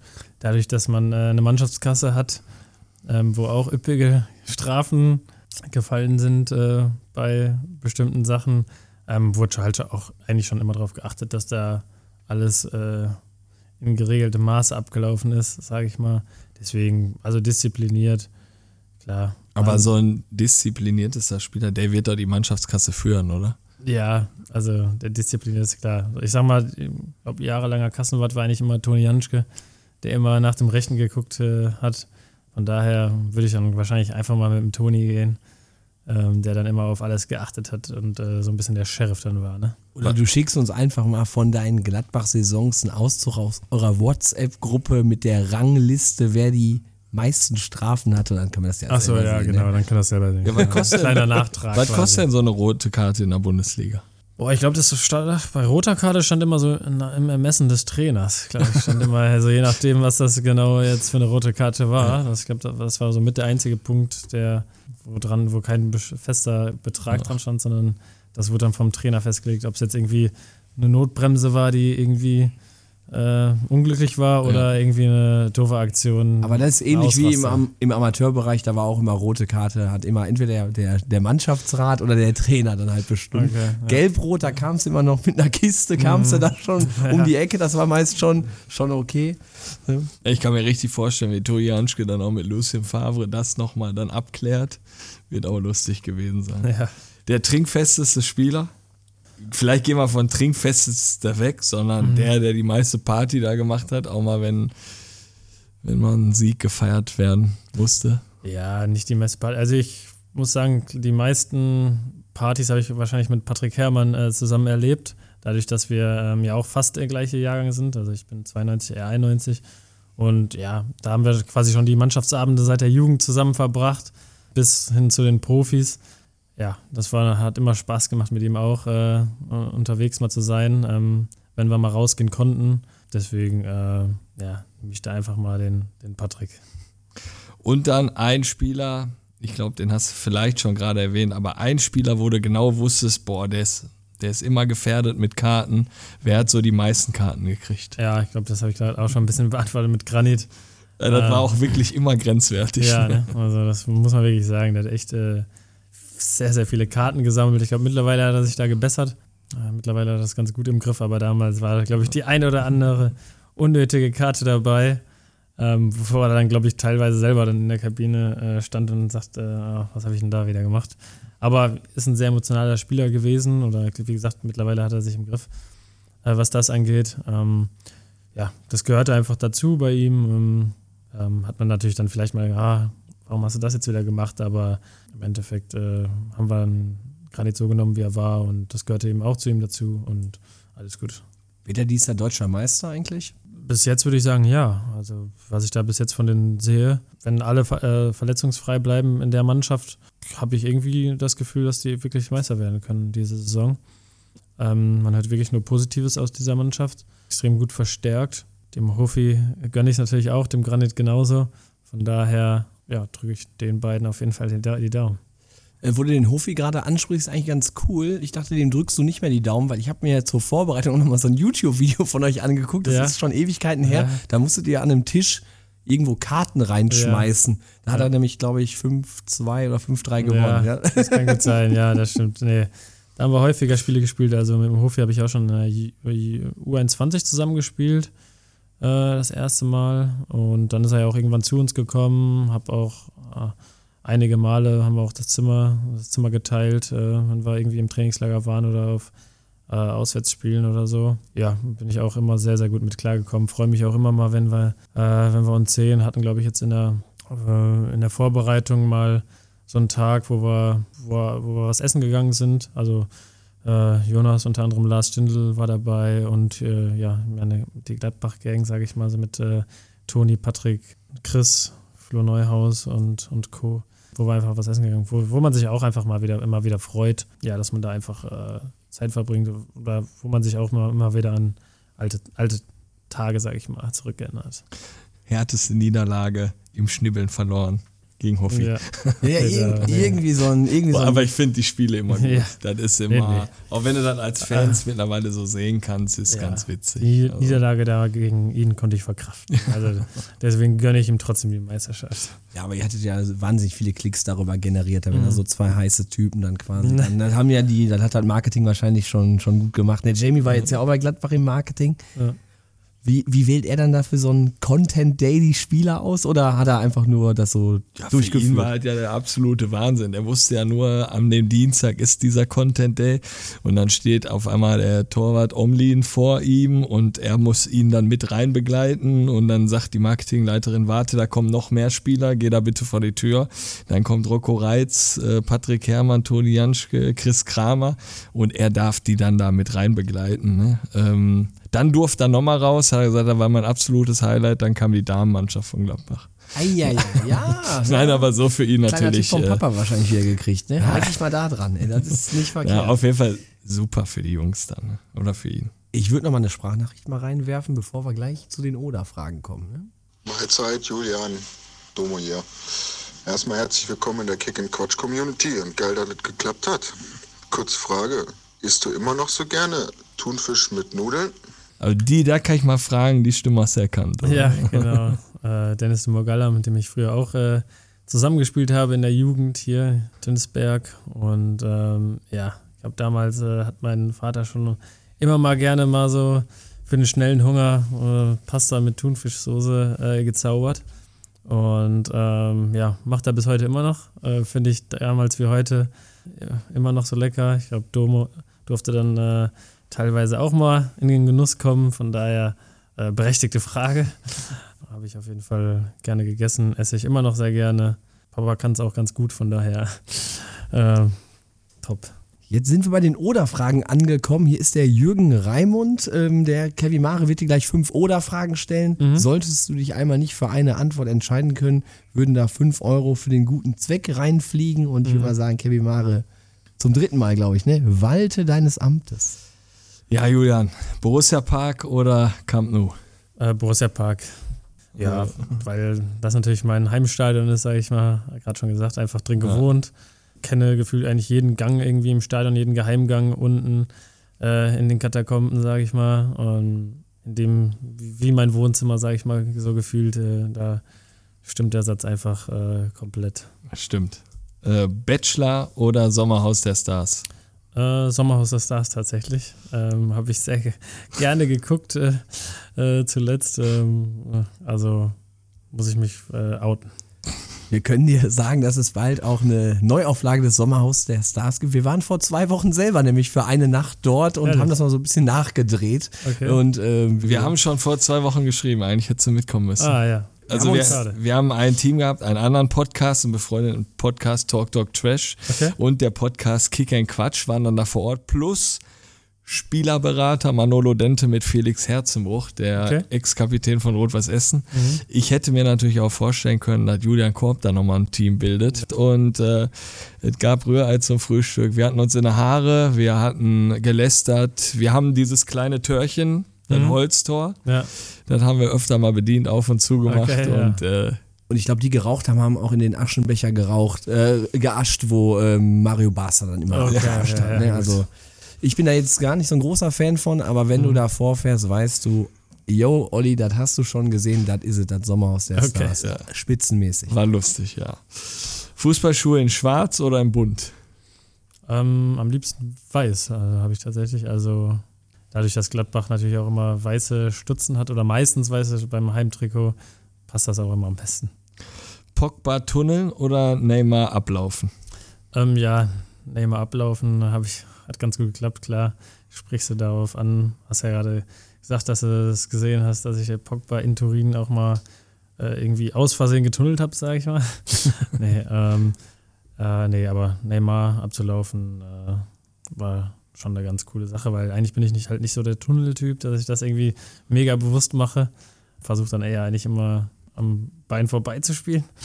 Ja. Ja, du warst ja, das war sehr nah an der Eckfahne, sehr nah am Gästeblock und Mhm. wir haben natürlich gerufen, tunnel den. Ja, ja, klar. Und also das war, das, war, ja, das, das war wirklich so, dass äh, wir irgendein Lied gesungen haben Mhm. und du tunnelst den und dann geht da so ein Rauen durchs Stadion. Also Mhm. im Gästeblock, da kann ich mich nur gut dran erinnern. Das Ja. war ganz witzig. Lucien Favre oder André Schubert? Äh, Lucien Favre, ja, mein Profitrainer, mein erster, oder wo ich mein Profidebüt gegeben habe, hat mir einfach unglaublich viel mitgegeben. Auf meinem Weg, kann ich auch so sagen, in meiner Karriere so der beste Trainer gewesen. Von daher, ja, unglaublich äh, glücklich, dass ich da einfach über mehrere Jahre äh, viel lernen durfte, der mich weitergebracht hat und äh, deswegen ähm, Lucien Favre. War dich ja, also die Fragen hat er mit Bravour gemeistert. Ja, oder? ist ja du? Profi. Muss man einfach so, so sagen, Profi, ne? Profimäßig, ja. Ich habe noch gerade dran gedacht, die Geschichte haben wir auch schon hundertmal, hat äh, Julian auch schon ein paar Mal erzählt in anderen Formaten, woher sein Spitzname kam, Corbinho. Mhm. Das greifen wir jetzt aber nicht mehr so auf. Ich finde das ganz witzig, dass Corbinho mit Kevin Mare und Olisito hier sitzt. Ja, sehr ähm, südamerikanisch, oder was? Ja, die, ist ja die, alles die so- Flotte hier, oder? Ich habe gesehen in einem Format, wie du Mhm. den Namen erklärt hast, da war ja diese Inyo-Zeit, man hat sich da Genau. Spitznamen gegeben. Und wo wir den Podcast gestartet haben, hat Olli mich halt immer angerufen mit Kevin Mare. Okay. Ne? Oder was hattest du noch? Kevisito? Ja, aber jetzt mal, Und- weißt du wie, also ich bin ja bei Instagram jetzt gar nicht so wirklich akt- aktiv, aber musste sich ja auch einen Namen geben. Weißt du, wie ich heiße? Coutinho. Stimmt, stimmt. Ja. Coutinho 8. Und ich verlinke dich, ich verlinke dich jeden Tag quasi. Ich Aber das war so, man hat sich, entweder man hat sich so russische Nachnamen gegeben oder tschechische oder halt so brasilianische. Wie wäre der russische gewesen? Ähm, das hätte ich jetzt gerne mal gehört. Kotov, ne, keine Ahnung, weiß ich nicht. Kotmolov. Ja, ja, aber irgendwie, irgendwie, äh, irgendwie so. Ja, ja gut, da ist bei den Oder-Fragen heute mal nichts bei rumgekommen. Das macht aber gar nichts. Das war ein total angenehmer Talk hier mit dir, Julian. Ähm, jetzt mal die Frage, wie hat es dir bei uns gefallen? Ja. Oder hier in den heiligen Hallen vom Ja. VfL St. Tönnisberg. Ja, natürlich äh, nostalgisch, ne? Durch meine Vergangenheit hier in dem Verein, äh, auf dem Gelände. Plus angenehme, sehr angenehme Gesprächspartner. Von daher all in all eine gelungene Geschichte, würde ich sagen. Und wir hoffen ja wirklich, dass das Spiel Gladbach 2 gegen RWO noch in diesem Jahr stattfindet und dann werden wir uns da auf den Weg machen. Ist doch noch das Hinspiel, ne? Das ist noch das Hinspiel, wie gesagt, Ja, ja, zweimal, zweimal schon ähm, abgesagt worden, eventuell dann am 16. Dezember und dann machen wir uns dann auf den Weg und dann. Fährst du ähm, hin? Da fahre ich hin. Ich bin auf dem Konzert an dem Tag. Ne, und dann, Von dann wem denn? Die 257ers in Essen. Ah, okay. Geben ihr Abschlusskonzert mit Special Guest, den kennst du auch, das lief immer in der Kabine. Alexander Markus, Okay. ne? kennst du? Oder? Kenn ich. Hawaii Toast natürlich. Oh ja. Ey, Hammer. Wo sind die dann da? In der Grugerhalle oder was? Äh, Grugale, ja. Gästeliste. Das ist, das ist mal was. Also Aber ich weiß gar nicht, ja, Spiel ist doch um 14 Uhr, oder? Nee, Unter der oder Woche. Doch, nee, Oder? nee, ist, Ich glaub, glaub, ist das Samstag. ist Ich glaub, Samstag. Ich glaube, es ist Samstags, ja. könnte ich jetzt nochmal eben kurz. Samstags. 16. Ja. Ja. Achso, ich dachte, weil es so ein. Das sollte man Ja, unter der Woche unter der Woche nachgeholt werden. werden, aber jetzt haben sie es einfach hinten dran gehangen quasi. Ja, dann wünschen wir für die restlichen Spiele viel Erfolg gegen RWO. Ja, müssten wir jetzt RWO ein bisschen die Daumen drücken, aber du kannst trotzdem ein Tor machen. Ne? Kein, kein alles Thema.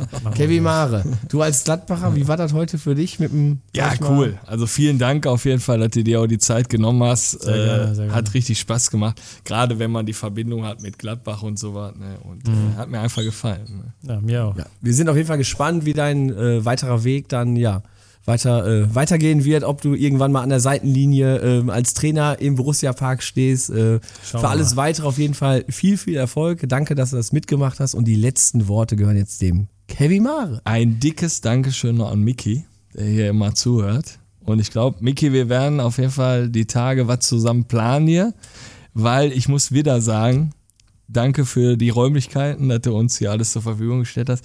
Hier müssen wir auf jeden Fall was machen. Und damit Und schließen wir die, die Folge. Folge. In diesem Sinne, Euer Kick ein Quatsch-Team. bis denne.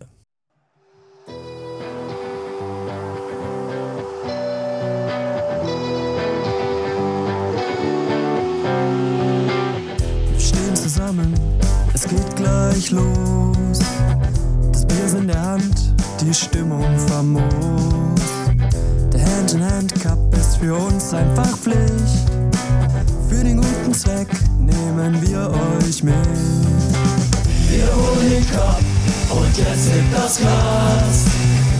Kick and Quatsch ist einfach wunderbar. Wir holen den Cup und jetzt hebt das Glas. Kick and Quatsch ist einfach wunderbar.